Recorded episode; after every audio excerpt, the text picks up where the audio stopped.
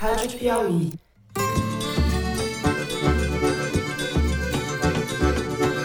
Olá, sejam muito bem-vindos ao Foro de Teresina, o podcast de política da revista Piauí.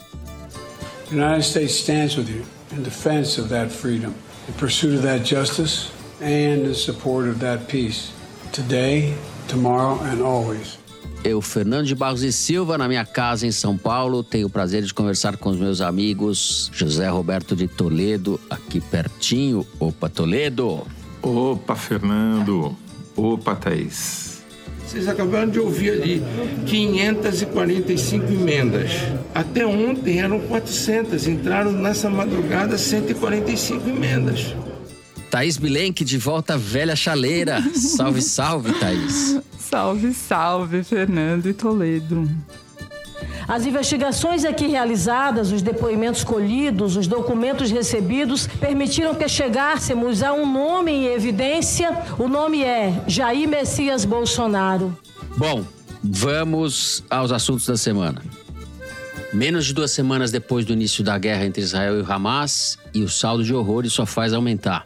Até a noite dessa quinta-feira, o número de mortes havia ultrapassado a marca de 5 mil pessoas, cerca de 1.400 israelenses e 3.800 palestinos. Na terça-feira, o bombardeio do hospital mais antigo da cidade de Gaza deixou centenas de mortos e desencadeou protestos mundo afora. Israel se eximiu de responsabilidade pelo ataque chocante e atribuiu a tragédia a um foguete mal lançado pela organização terrorista Jihad Islâmica. Foi sob o impacto desse episódio e no meio da guerra de versões sobre seus responsáveis que o presidente americano Joe Biden foi a Israel na quarta-feira para reforçar o aval ao chamado direito de defesa contra o ataque terrorista do dia 7 de outubro. Direito de defesa que, na prática e sem eufemismos, vem se traduzindo no massacre de civis e no cometimento de vários crimes de guerra por parte do governo israelense. Ao vetarem a resolução costurada pelo Brasil na ONU, que previa a criação de um corredor de ajuda humanitária, os Estados Unidos inviabilizaram os esforços multilaterais para conter o conflito e chamaram para si a responsabilidade de negociar diretamente com Israel a entrada de caminhões com mantimentos e remédios em Gaza a partir da fronteira com o Egito.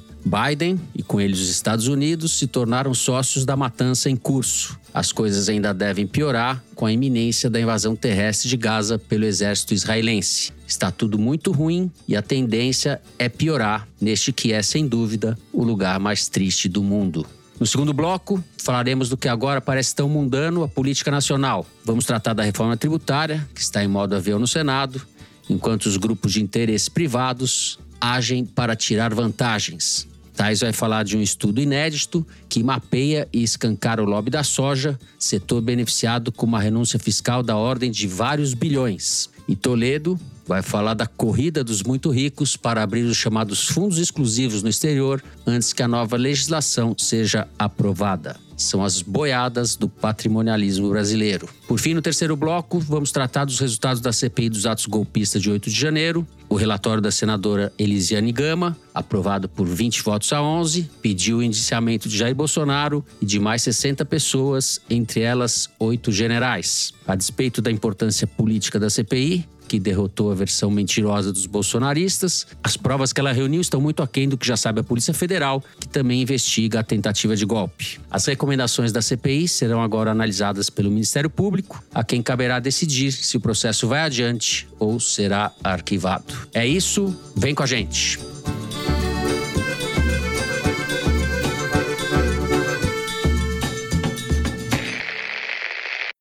Muito bem, José Roberto de Toledo, vamos começar com você. A guerra prossegue, a escalada do horror prossegue. Nós tivemos essa semana episódios trágicos na faixa de Gaza e movimentações políticas importantes também. A visita do Biden a Israel, o veto dos Estados Unidos à costura que tinha sido feita pelo Brasil na ONU e a solução unilateral. Eu deixo a seu critério começar ou pelos relatos dos fatos da guerra propriamente ou do tabuleiro político que se movimentou essa semana. Vou falar sobre tudo isso ao mesmo tempo agora. O fato principal dessa semana, tanto politicamente quanto com impactos diretos ali sobre a população que está no centro das operações de guerra, foi a explosão de um, uma bomba, um míssil, ninguém sabe direito ainda, próxima a um hospital na faixa de Gaza, É uma tragédia, porque morreram muitas pessoas, embora ninguém saiba exatamente quantas. A primeira versão falava que essa explosão havia destruído completamente o hospital. Depois, as imagens que apareceram mostravam que essa explosão tinha acontecido no estacionamento do hospital, atingido o hospital também, mas não tinha colocado abaixo totalmente o hospital. Enfim, ele é um bom exemplo de como em toda a guerra, e nessa não é exceção, a verdade é sempre uma das baixas. Né? E nesse caso, era muito importante saber o que aconteceu, porque ela acontece nos momentos imediatamente anteriores à chegada do Biden ao teatro de operações, vamos dizer assim. Né? O Biden saiu dos Estados Unidos, foi a Israel com o objetivo não só de dar apoio a Israel, se reunir com Bibi Netanyahu, mas também fazer um tour pela região, encontrar representantes da Jordânia, tentar criar ele mesmo uma situação que gerasse o começo de algum tipo de acordo tal. A explosão no hospital acabou com metade da agenda do Biden. E com isso, ficou muito prejudicada a iniciativa do Biden. Mesmo assim, os Estados Unidos foram lá no Conselho de Segurança e, apesar de o Brasil ter conseguido 12 votos, ou seja, três a mais do mínimo necessário para aprovar uma resolução para criar ali um corredor humanitário, não chamam nem de cessar-fogo, mas era uma parada estratégica nas hostilidades para atender a população civil de Gaza. Nem assim os Estados Unidos toparam. O Brasil tinha conseguido o apoio da França, conseguido que outros países como a Rússia ficassem neutros, mas os Estados Unidos exerceram seu poder de veto e a resolução foi rejeitada, não pelos membros do Conselho de Segurança, mas pelos Estados Unidos que querem ter o monopólio das decisões nesse assunto. Isso ficou muito claro. Isso foi uma vitória, de alguma maneira, para o Hamas, porque deixou os Estados Unidos uma posição um pouco mais isolada do que ele estava antes. Né? Fica mais difícil para o Biden cumprir o papel que ele está querendo. Para não ser um fiasco total a viagem, ele conseguiu convencer o Egito e Israel a abrirem momentaneamente a fronteira de Gaza com o Egito, no sul, para permitir a entrada de 20 caminhões com ajuda humanitária para os 2 milhões e tantos palestinos que seguem lá presos, tomando bomba todo dia. O que é uma coisa mais simbólica do que prática, né? Muito menos eficiente do que a proposta do Brasil, que o Conselho de Segurança aprovou antes do veto dos Estados Unidos, teria como efeito. Então, a situação é essa. Na prática, Israel quer acabar com o Hamas, Hamas quer destruir Israel e os EUA querem restringir o conflito à faixa de Gaza para evitar que ele se espalhe para o Irã e para o Líbano e para a Síria e vire uma guerra regional com repercussões globais. O que aconteceu em termos de repercussões foi que os protestos contra os Estados Unidos e Israel se alastraram na Europa, na Argentina, em vários lugares. Então, do ponto de vista da opinião pública, a coisa se equilibrou. Isso teve reflexo até no Brasil. Pedi um levantamento para Palver no WhatsApp e para Arquimedes no ex-Twitter e os dois voltaram a me dar o mesmo relato. Em português, no Brasil, as postagens se equilibraram. Vamos lembrar que na primeira semana tinha sido uma lavada a favor da direita, né? E a versão que fazia uma falsa equiparação entre o Hamas e todos os palestinos. Isso hoje está equilibrado. E, curiosamente, no caso do WhatsApp, não pela esquerda propriamente, mas por um tipo de postagem que é um avanço, eu diria, que são postagens explicativas sobre o que está acontecendo. O que cresceu muito foram esses posts que explicam quem é quem, qual o contexto geográfico, qual o contexto histórico, que tentam iluminar um pouco a questão mais do que tentar fazer valer o seu ponto de vista sobre isso, ou a favor ou contra qualquer um dos lados. Nas redes sociais, principalmente no ex-Twitter, também a coisa não está indo tão assim para o lado da explicação, mas a esquerda conseguiu as versões pró-Palestina, digamos assim, cresceram em volume e se equipararam às versões, às opiniões pró-Israel.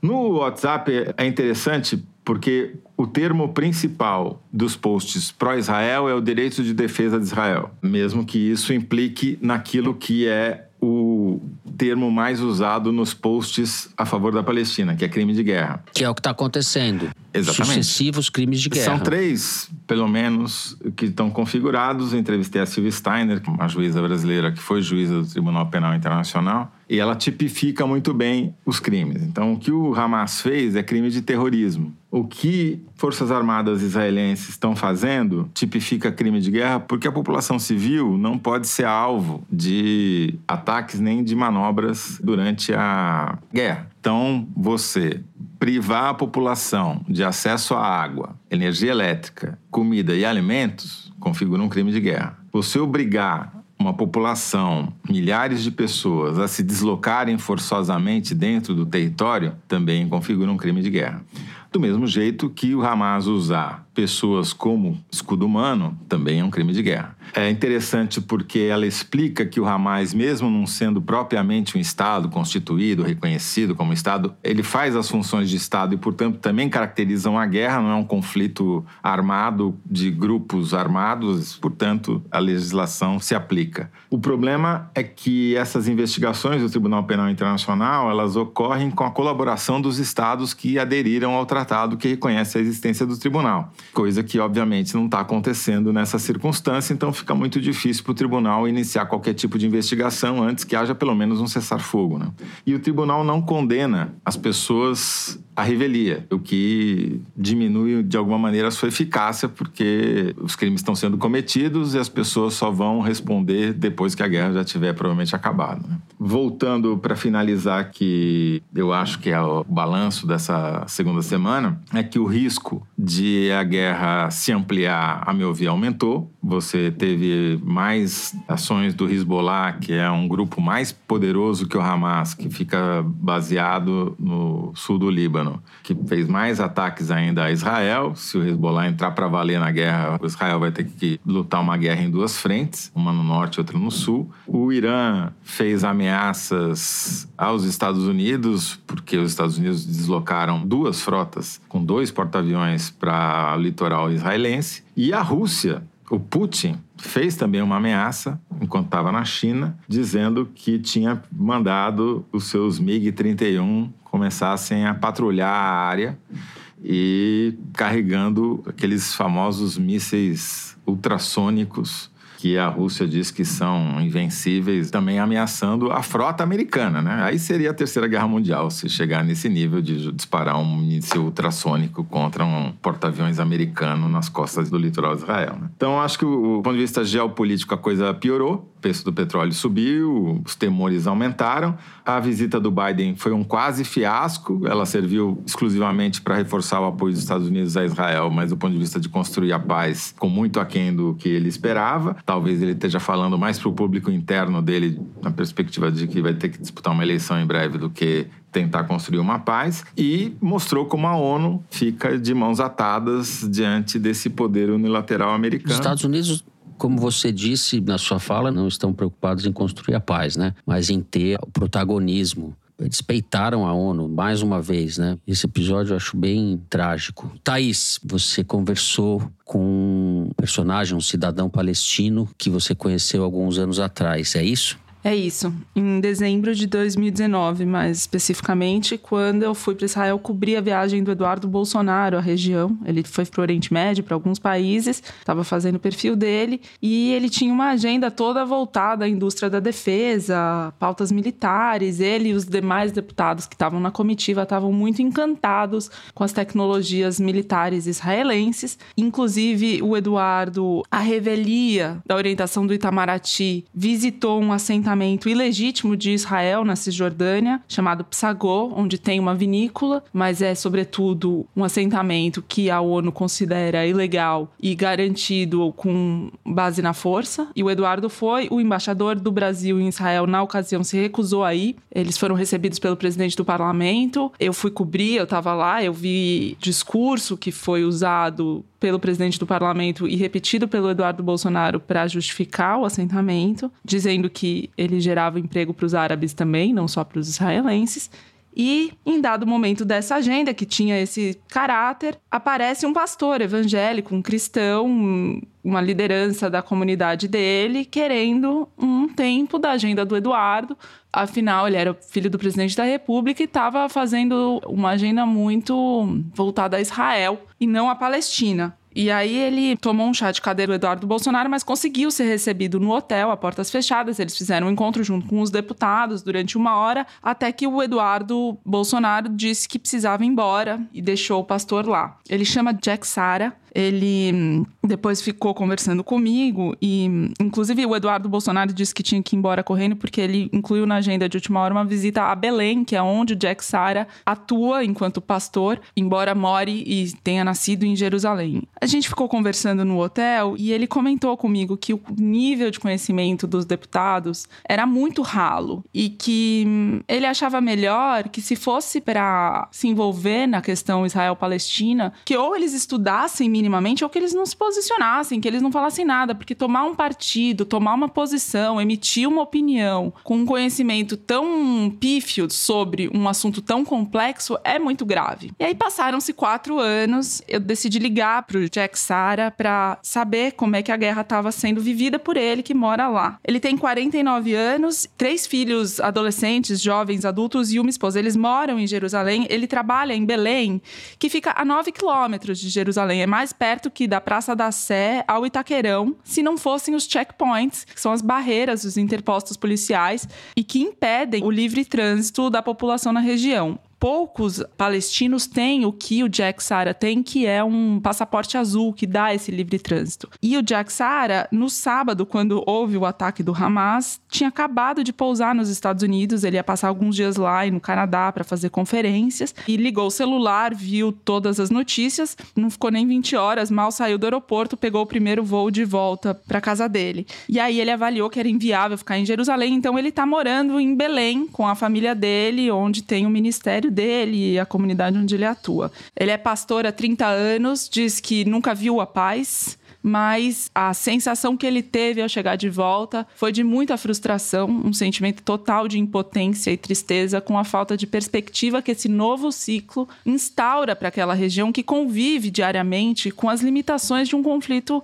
milenar, né? Quer dizer, a população palestina já tem muitas privações cotidianamente. E aí chega uma guerra como essa e você acresce a todas as privações um sofrimento, um trauma, perdas, né? Suas pessoas morrendo, você morrendo, as feridas. E para quem tá lá vivendo isso on the ground, como ele fala, não tem como abstrair e ficar falando de geopolítica. As pessoas que estão lá não tem como desejar que isso se perpetue, porque a condição de vida delas fica interrompida. Quer dizer, no caso dele, do Jack Sara e da família, eles saíram de casa, os filhos não podem ir para escola, eles estão perdendo os amigos, eles não têm como continuar com a vida deles. Todo mundo que está lá está passando por isso. Bom, ele é uma liderança religiosa, ele toma muito cuidado de não ficar dando nomes e tal, porque ele acha que isso estimula um tipo de polarização que, no limite, não vai ajudar a melhorar a condição de vida das pessoas que estão lá. Ele, inclusive, trabalhou no Hospital Batista que foi bombardeado, que foi destruído, e faz esse apelo para as pessoas tentarem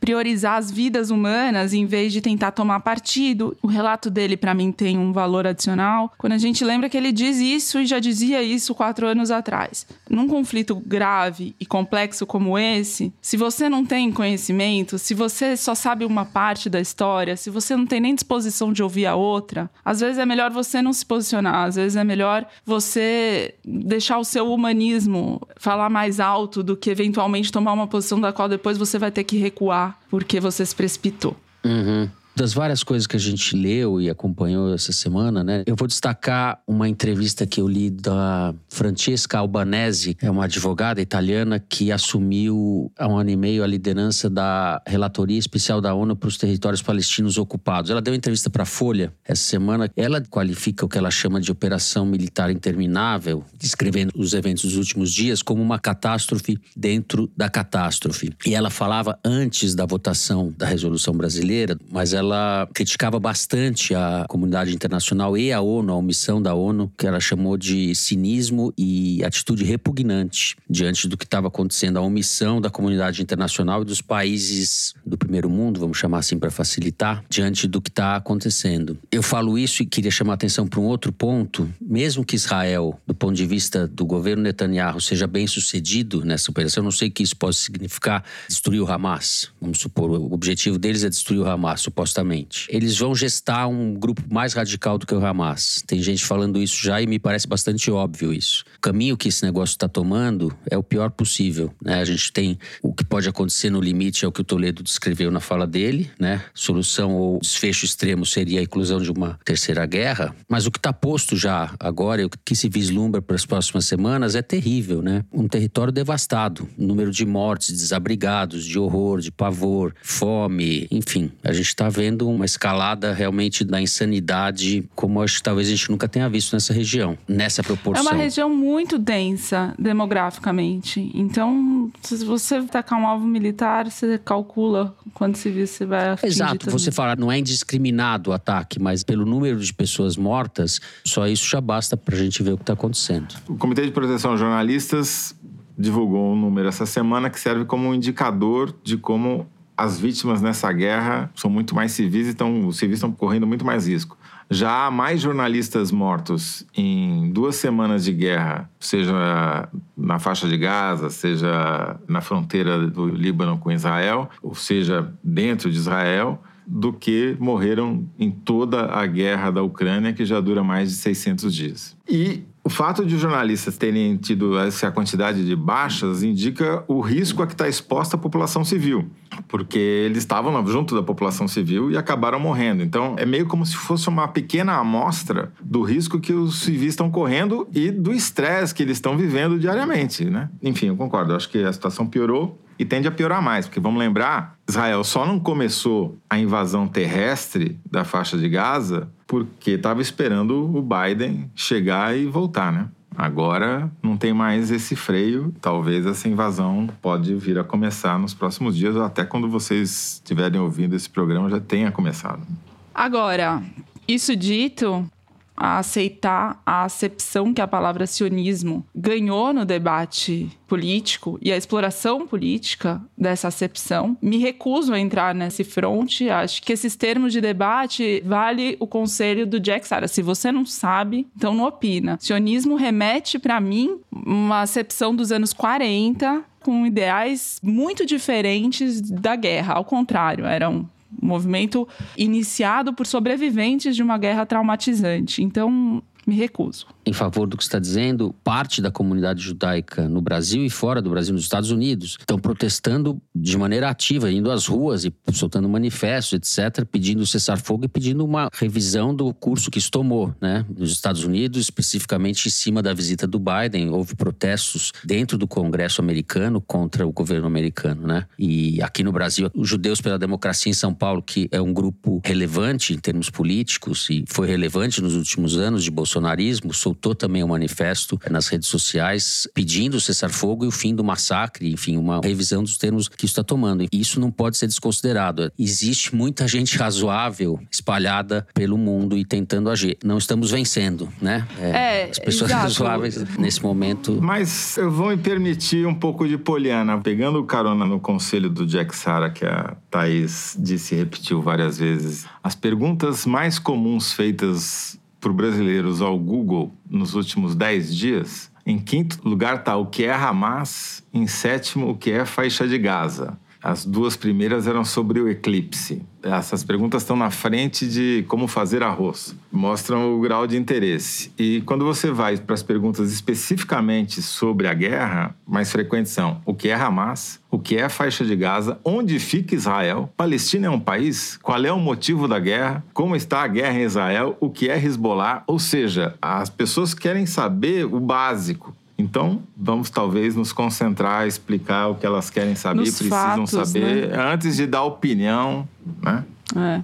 E isso, às vezes tem dois ou três ruidosos explorando termos politicamente de um lado e um monte de gente, uma rede de pessoas tentando ser cuidadosa e factual, fazendo um contraponto que tem menos visibilidade, mas que tem mais consistência e importância para esse debate do que os dois ou três gritões. Uma palavra sobre o comportamento do governo brasileiro, eu acho que tem sido amplamente positivo nesse episódio. Primeiro que o Lula atravessou a diplomacia e chamou o terrorismo do Hamas de terrorismo, né? Isso vindo de um chefe de Estado não é trivial. Eu acho que isso foi importante. E, e não foi só o Lula, que... porque depois a resolução apresentada pela diplomacia brasileira Sim. Incluía a palavra terrorismo. Né? Perfeito os esforços que o Brasil vem fazendo para repatriar os brasileiros que estavam em Israel e os brasileiros que estão na faixa de Gaza, e não só os brasileiros, né? O governo brasileiro está se dispondo a repatriar junto com esses brasileiros da faixa de Gaza alguns sul-americanos, né? Argentinos, chilenos, é, bolivianos, enfim. Tudo isso é muito positivo. É mínimo uma nota de rodapé no tamanho da tragédia dessa guerra,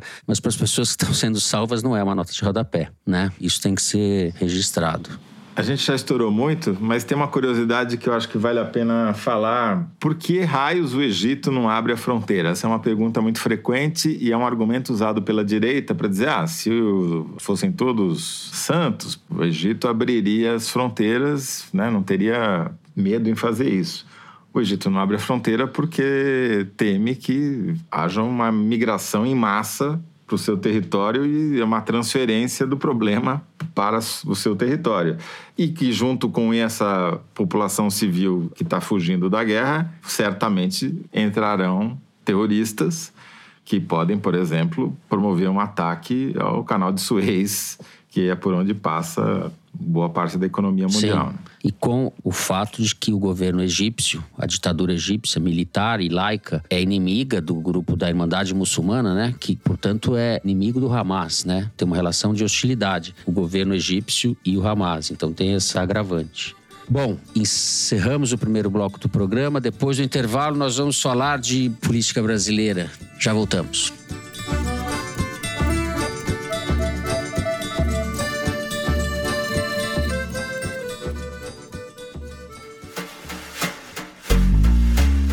Festival Piauí de Jornalismo nos dias 2 e 3 de dezembro, também na Cinemateca Brasileira em São Paulo, o jornalista Roberto Cais e o humorista Afonso Capelaro vão apresentar a oficina de humor Piauí Herald, porque fazer humor satírico em formato jornalístico não é fazer humor, é fazer jornalismo com humor. Entende a diferença? A oficina acontecerá só no sábado, dia 2, de 10 da manhã às 4 da tarde. Então, se você quiser ir no festival, ainda tem todas as mesas de domingo para aproveitar. As inscrições para a oficina já estão à venda. Para saber mais, vá em revistapiauí.com.br.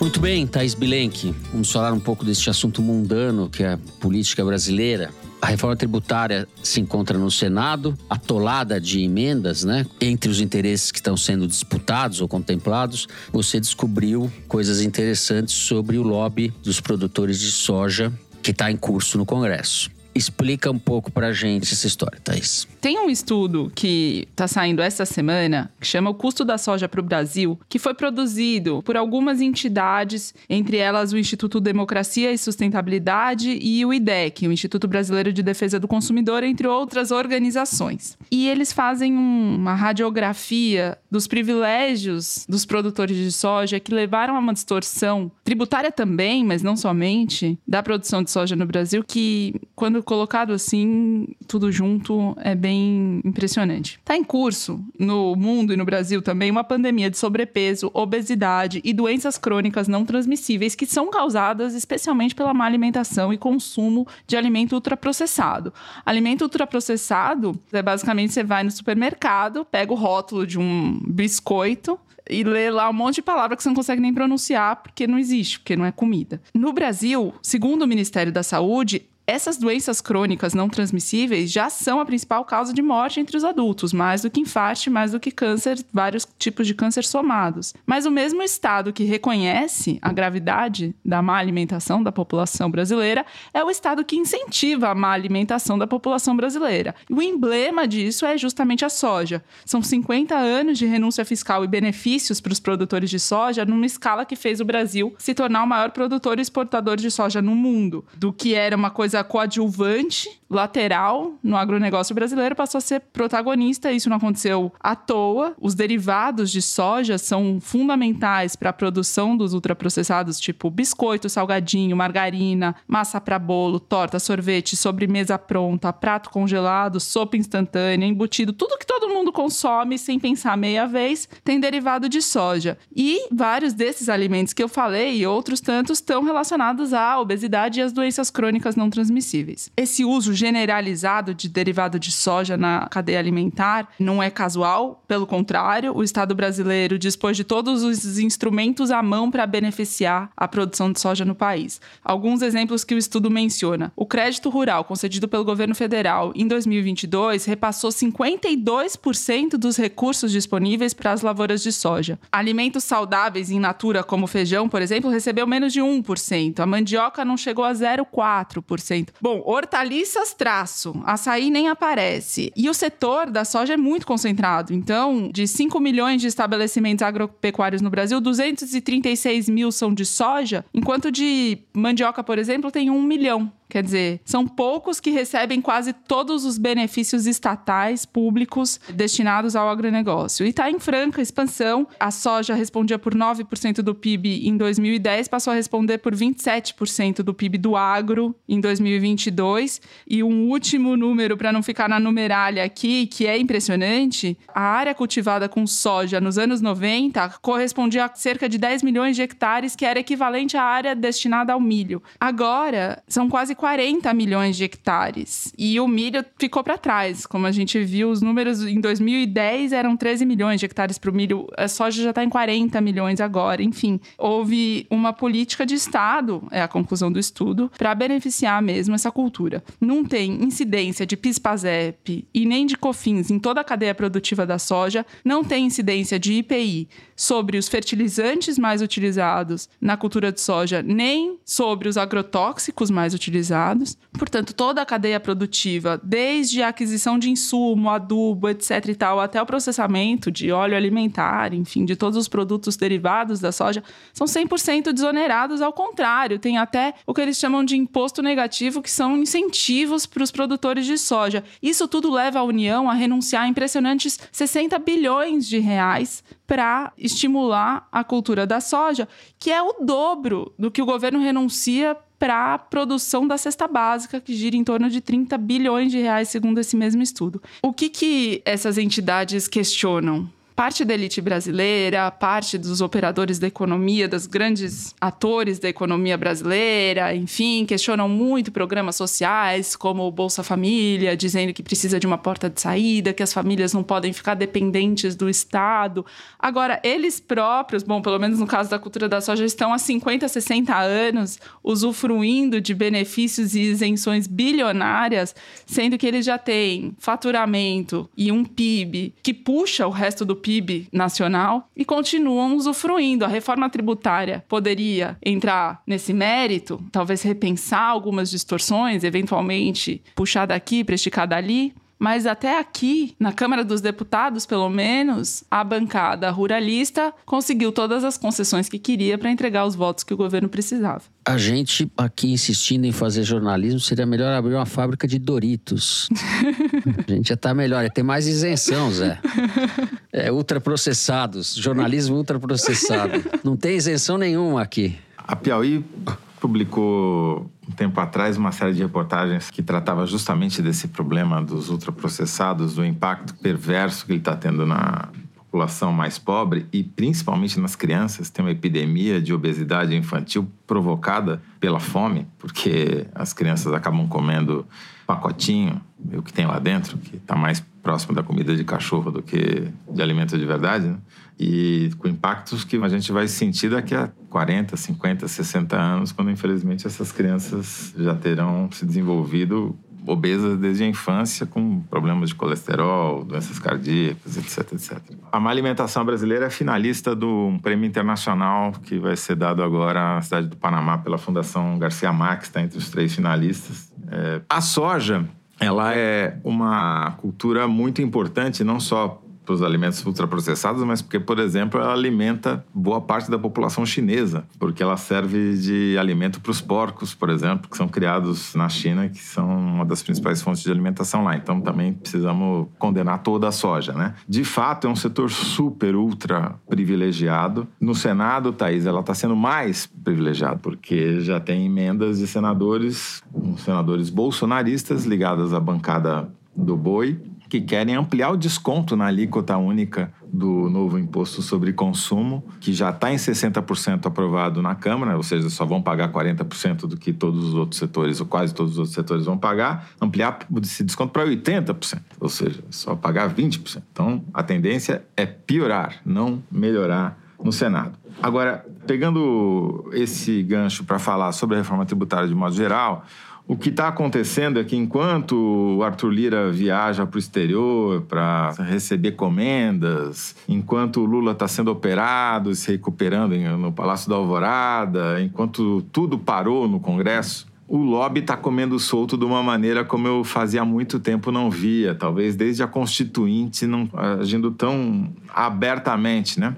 É, chegou num nível que lobista quer mudar até o dicionário. Não quer chamar privilégio de privilégio, tá ameaçando o processo para quem fala isso. Virou uma palhaçada.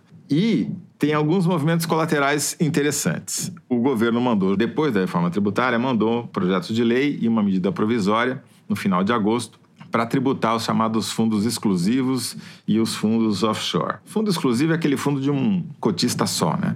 Ou seja, você precisa ser muito rico ter pelo menos 10 milhões de reais disponíveis para poder abrir um fundo desse. E o governo queria tributar esses fundos, né? Propôs uma alíquota ali de 10% para que o rendimento desses fundos fosse tributado duas vezes por ano. O que, que aconteceu? O Arthur Lira viajou, ia colocar em votação, tinha prometido colocar em votação ainda em setembro, e viajou dizendo que tinha uma pressão dos líderes partidários contra isso, não sei o que lá, e o negócio está lá enrolando. O Pedro Paulo, deputado do Rio de Janeiro, foi nomeado relator. O cara também está enrolando, já propôs uma redução da alíquota tal. E essa semana eu recebi uma dica do Álvaro Justen, que é um cientista de dados, que foi olhar os dados da CVM, Comissão de Valores Imobiliários, sobre a criação desses fundos. Apenas em setembro de 2023, ou seja, a MP saiu no dia 31 de agosto. Então, pegamos exatamente o período depois que a MP do governo propondo a tributação desses fundos começou a tramitar. Né?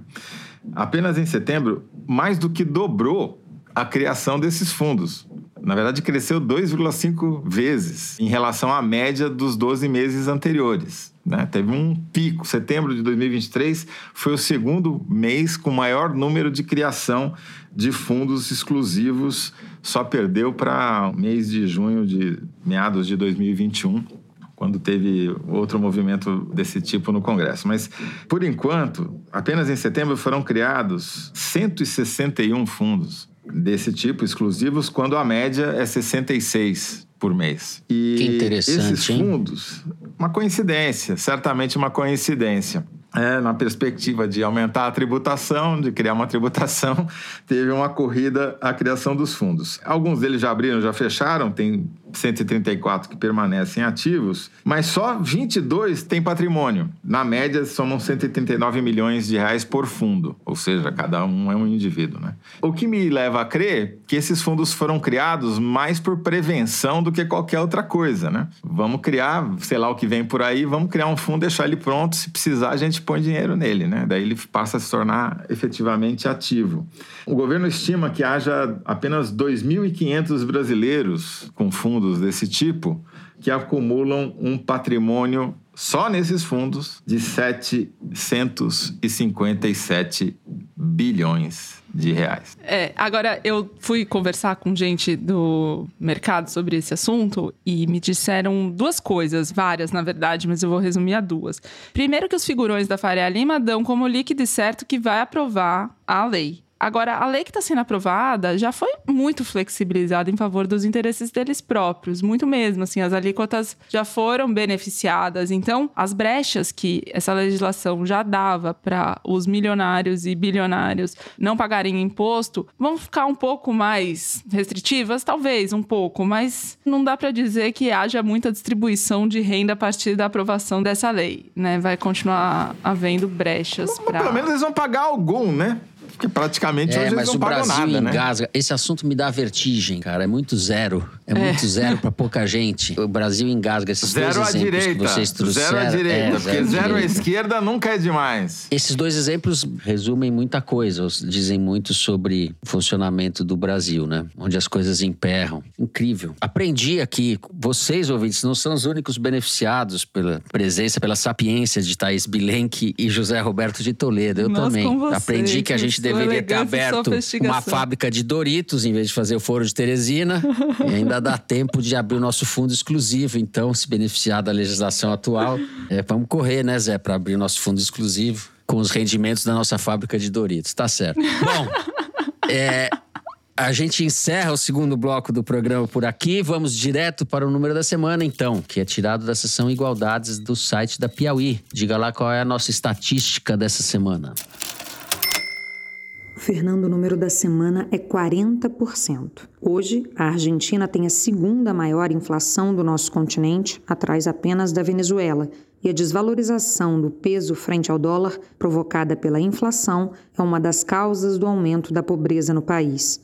Esse ano, 40% da população argentina vive na pobreza. Isso equivale a 11,8 milhões de pessoas, praticamente a cidade de São Paulo. E a extrema pobreza atinge 9% dos argentinos. Os nossos vizinhos são assunto no Igualdades, porque dia 22 de outubro, próximo domingo, acontece o primeiro turno da eleição presidencial.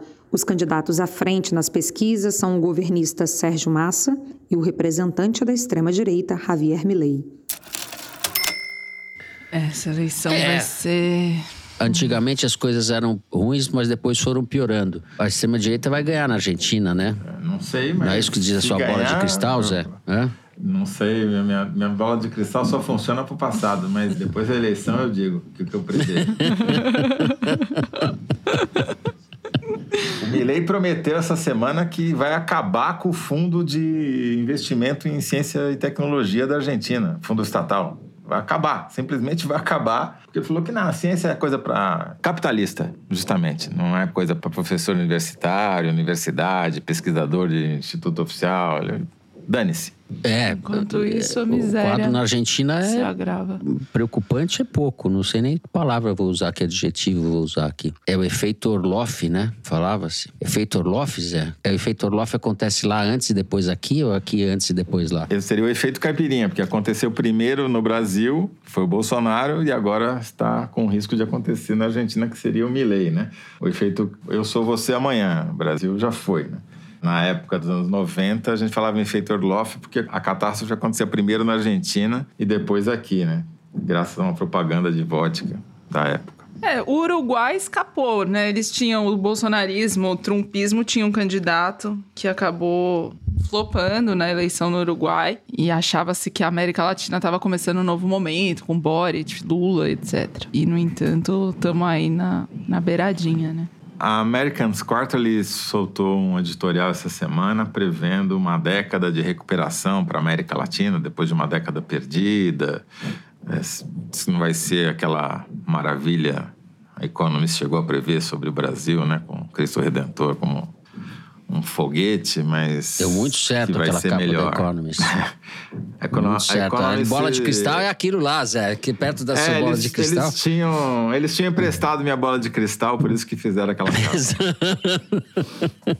Mas eu tô lembrando aqui quando o Bolsonaro ganhou, é, os jornalistas argentinos que eu conheço, que escrevem para Piauí, escreveram para Piauí, o que se passa em Brasília, o que aconteceu? Eles não entendiam atônitos e tentando entender e tal. Tá na hora da gente perguntar para eles, né? O que se passa na Argentina, que Culpa de quadro vocês, vocês que inventaram o modelo. Agora É, o quadro é, é bem tenebroso. Muito bem, vamos para um rápido intervalo, é isso, direção? Em seguida, a gente vai falar deste assunto minguante, a CPI dos atos golpistas. Já voltamos.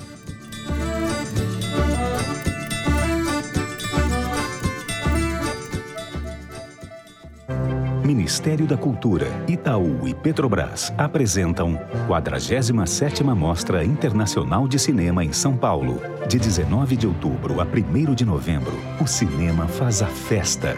Um mundo de filmes para você.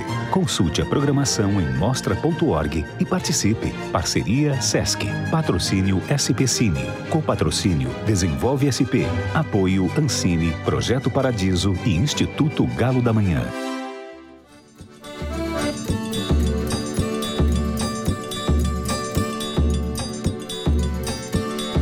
Bem, Thais Bilenque. Foi aprovado nesta quarta-feira o relatório da senadora Elisiane Gama na CPI dos atos golpistas. Relatório que recomenda o indiciamento do ex-presidente Jair Bolsonaro de mais 60 pessoas, entre elas oito generais e dois ex-comandantes das Forças Armadas de Bolsonaro, o almirante Almir Garnier e o general Marco Antônio Freire Gomes. Não é uma boa conclusão para os militares, mas tudo isso somado, existe ao mesmo tempo a sensação de que a CPI mal acabou, o relatório foi aprovado, essa recomendação é uma recomendação, o Ministério Público vai decidir o que vai fazer. Temos a sensação, apesar disso tudo, de que o negócio cairá num vazio ligeiro. Confere? Sim, se o desfecho da CPI não foi propriamente positivo para o governo, no sentido de não ter tido nenhum grande achado, uma incriminação nova e tal, tampouco dá para dizer que tenha sido bom para a oposição, muito pelo contrário. A oposição que trabalhou para protocolar a CPI, o governo passou semanas em negação e aí bobeou, a CPI foi instalada, eles fizeram toda aquela operação para formar uma maioria. A composição da CPI no fim foi melhor para o governo, mas longe de ter sido uma tropa de choque, um esforço, enfim. E o resultado final é esse relatório sem muitas emoções. O que pode ser até frustrante para quem quer ver Bolsonaro responsabilizado, ele nem mesmo foi convocado para fazer depoimento, mas teve o aspecto de ter conseguido evitar aquela versão de que o 8 de janeiro foi provocado pelo governo Lula para se vitimizar ou coisa que o valha, que em suma acabou não prosperando e deixou a oposição sem discurso. Isso dito, é preciso mencionar que o relatório propõe o indiciamento de oito generais e dois ex-comandantes das forças, em que pese a falta de poder de fato da CPI, que propõe o indiciamento, mas não tem poder de fazer justiça, o Ministério Público vai ter que decidir se denuncia ou não. A responsabilização na esfera política dos militares, ou pelo menos o indiciamento deles, tem um peso.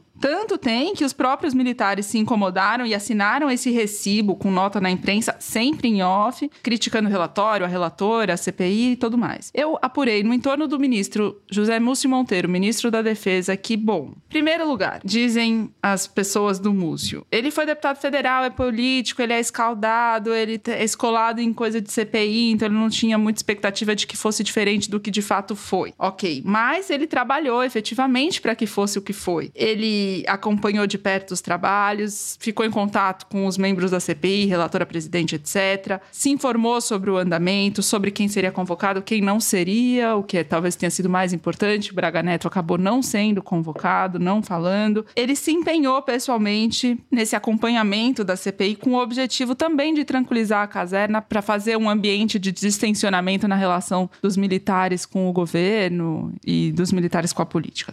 Então é isso. Houve uma redução de danos, né? Os militares foram envolvidos, mas foram envolvidos de uma maneira um pouco mais suave do que poderia ter sido. E no círculo do ministro Múcio, o que se diz é que a preocupação de fato é a justiça. O que as investigações da Polícia Federal vão apontar, o que o Ministério Público vai denunciar e o que o Supremo Tribunal Federal vai julgar. A delação do Mauro Cid sempre mencionada em primeiro lugar como o primeiro aspecto da maior preocupação é a delação do Mauro decide aonde ela vai chegar e a que que ela vai levar. Então, a primeira etapa, que era a etapa da CPI, ele já conseguiu, digamos, contornar com sucesso. É. Ele, Múcio.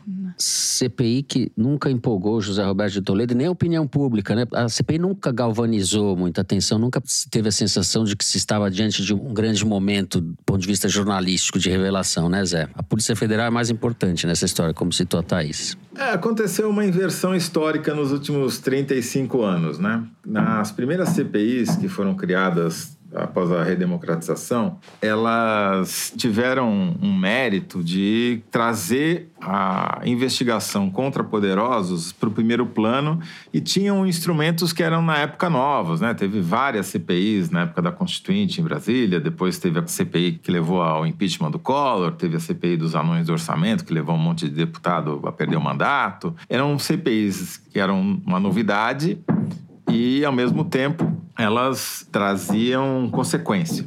E era um tempo em que a Polícia Federal era muito mal equipada e estava desacostumada a investigar, porque tinha passado 21 anos na ditadura sem fazer nada que prestasse. Agora a situação se inverteu. A Polícia Federal está muito mais bem equipada do que o Congresso para fazer investigação, aprendeu com a Lava Jato que não basta fazer delação forçada, você precisa ter elementos de prova materiais para consubstanciar uma investigação eficiente que, que, leve à condenação e à permanência dos culpados condenados. E a Polícia Federal, eu digo Polícia Federal porque o Ministério Público, depois do Aras, virou quase uma CPI, né? Em termos de eficiência. é pior que a CPI. Agora, o que esse relatório da CPI fez foi criar um, uma coerência na versão do governo sobre o que aconteceu no 8 de janeiro. Conseguiu ter um mérito político muito grande, que foi transformar uma CPI criada pela oposição, que pretendia vender a versão fantasiosa de que o Lula e o governo haviam planejado e executado o 8 de janeiro, e saiu pela culatra o tiro bolsonarista, porque voltou-se contra eles. Né? Agora, é bom lembrar que isso só aconteceu porque o governo cooptou, alugou, comprou, usa o verbo que você preferir, o Arenão. Né? Foi a adesão do Arenão via Arthur Lira que permitiu ao governo ter maioria tranquila nas CPIs, né? especialmente nessa do 8 de janeiro, e aprovar esse relatório que foi aprovado. Simbolicamente, tem um significado, sem dúvida nenhuma. O indiciamento dos generais tem significado, como a Thaís disse, maior recibo do que eles ficarem chorando as pitangas pela imprensa em off. Não tem. Mas é isso. Porque o que interessa mesmo está lá na Polícia Federal. É isso que interessa. Né? É aquilo que vai condenar ou não o Bolsonaro é o que a Polícia Federal vai apurar. É o que não só as delações do Mauro Cid, mas as provas, né? O que está nos celulares. Não é a versão, são os fatos. Né? E os fatos vêm menos da CPI do que da Polícia Federal. É, talvez o momento mais caliente da CPI tenha sido o depoimento do hacker lá, né? Que dá um pouco o termômetro do que. É, e o Augusto é. Heleno também, né? Acho que foi um. E o Augusto Heleno. É, eu gostei mais do do Augusto Heleno. Porra! Ela põe nas minhas bocas o que eu é. penso. Vale também destacar o seguinte, que nessa semana, acho que a esquerda ficou mais preocupada em equilibrar a batalha de versões sobre a guerra e se descuidou e tomou um vareio nas redes sociais na questão do relatório da CPI. A direita bolsonarista dançou, sapateou em cima. E o Bolsonaro aproveitou, o Bolsonaro que foi à Polícia Federal e não respondeu por escrito, não respondeu nada, mas na saída fez questão de falar com os jornalistas estrategicamente, né? Se vitimizou, falou que. Sou responsável pelo que eu assino. É. E por falar no Exército, a gente não pode deixar de registrar esse episódio tão didático do que é ou que se tornou o Brasil.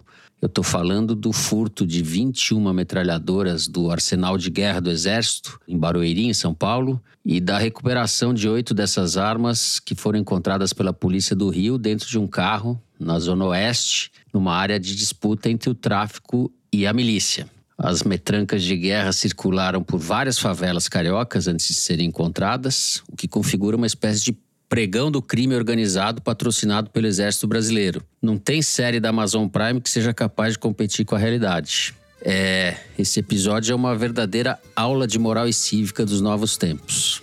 É isso, seguimos.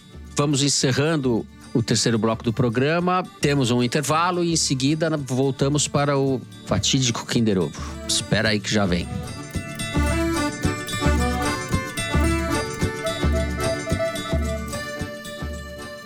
São Paulo recebe o segundo Festival Confluentes no dia 11 de novembro. Vamos debater com convidados nacionais e estrangeiros a democracia e a equidade na era digital. Como lidar com a desinformação nas mídias sociais que ameaçam os direitos civis? De que maneira as ferramentas digitais podem colaborar com uma sociedade mais inclusiva? A tecnologia é capaz de fortalecer a cidadania? Junte-se a nós. Inscrições gratuitas com vagas limitadas. Visite confluentes.org.br. Muito bem, muito bem. Vamos por Kinder, Mari. Pode soltar aí. A Bilen que ficou revoltada, porque Eu semana fiquei, passada mano. foi o nosso ministro do Fiquei Supremo. revoltada. Foi tudo calculado. Xandão, como diz.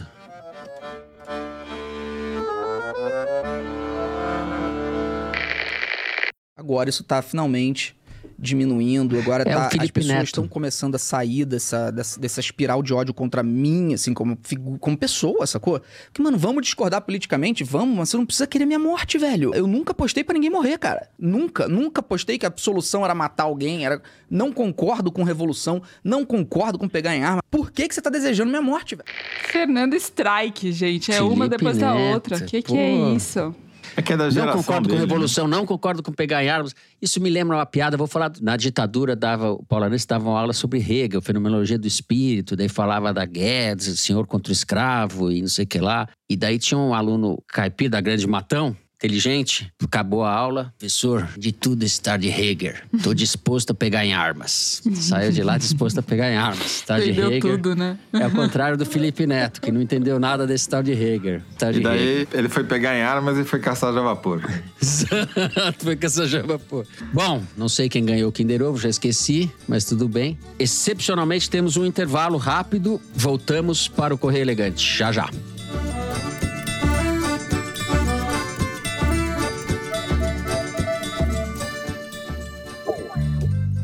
Oi, eu sou a Branca Viana.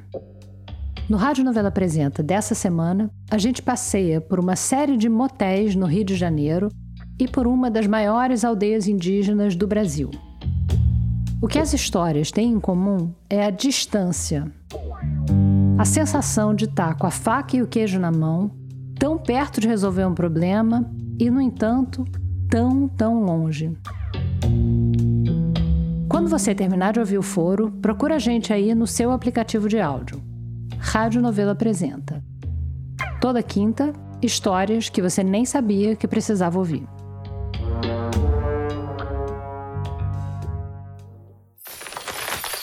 Muito bem, Correio Elegante, a hora de vocês, a melhor hora para mim. Eu vou começar com o e-mail da Silvia Cruz, que é de Fortaleza. Ela diz o seguinte: No ano passado, tentei me valer do Correio Elegante para enviar um feliz aniversário muito especial para o meu filhote João Ernesto, que me apresentou o foro e fiquei frustrada por não ser atendida. Fiquei matutando a razão. Não me referi a Grande Matão? Não disse quanto gosto das imitações do Fernando ou das cantorias da Thaís? Não citei que recomendo o foro para familiares, amigos, colegas, alunos? Não disse que compartilho a escuta desse podcast com meu filhote, morando no mínimo a 3 mil quilômetros de distância? Ou simplesmente são muitas as cartas de ouvintes e ouvintas que chegam? Ela pergunta. Bem, sem mais delongas, como diria o Fernando, gostaria de deixar registrado o meu agradecimento pelo excelente trabalho de vocês e pedir que não me frustrem novamente. Silvia, não vamos te frustrar. Está lido sua declaração de amor em forma de desaforo, né?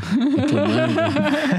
né? Exato. Um beijo pra você também, Silvia. É, Silvia, muito bem-vinda ao Correio Elegante. E eu vou ler o e-mail da Renata Horn. Opa, Toledo, é com você mesmo. Opa! No último episódio, você disse que os separados não mandam mensagens pro Correio Elegante e ouvindo isso, corri para mandar a minha.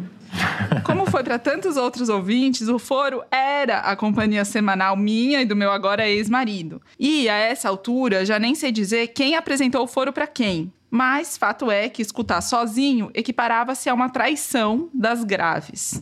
Há quase três meses nos separamos e confesso que o foro entrou temporariamente na dança. Fiquei um mês inteiro sem escutar, mas a admiração pelo podcast e a saudade dos meus três jornalistas preferidos foram mais fortes que qualquer mágoa afetiva. Certamente, meu ex segue escutando foro, já que, assim como eu, é um grande fã. Dessa forma, não deixarei passar a oportunidade de enviar ao meu queridíssimo e valoroso ex-marido os meus carinhosos votos para que seja atropelado por uma vara de javaporcos de uma grande fã e agora separada.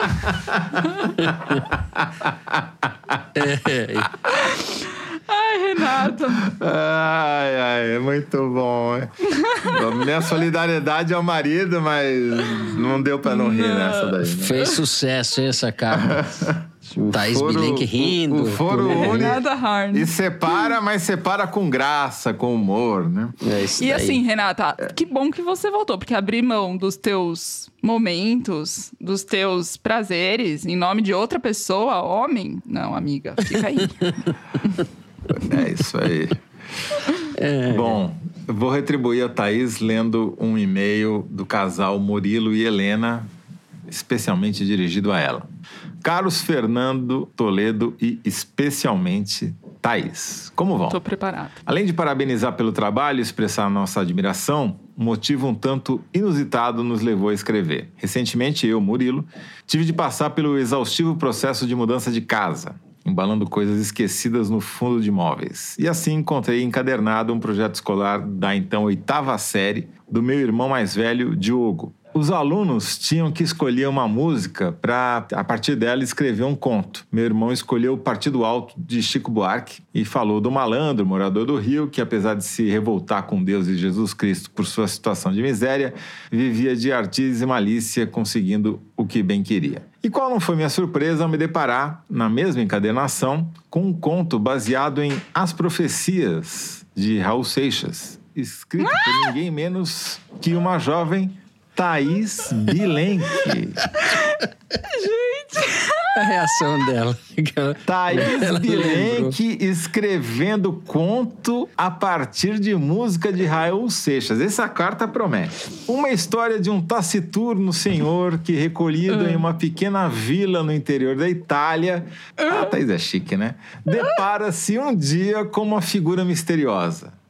E do encontro surge uma relação de quase amizade, quase mentoria, quase terapia. Mostrei para minha Nossa. namorada, lemos o conto e pensamos juntos. Temos de enviar um correio elegante. Esperamos que vocês possam se divertir conhecendo um pouco deste lado criativo da mais nova sensação dos podcasts investigativos depois do sucesso de Alexandre. Ou seja, Fernando, a gente está perdendo o melhor da Thaís Bilenque. A gente só Perdendo ficou com a melhor. parte não Gente. ficção. Ficamos com revela- Bom. revelações. Eu vou falar que assim, chegou esse momento. Eu era muito fã de Raul Seixas. E eu escrevia na parede do quarto. Eu prefiro ser essa metamorfose.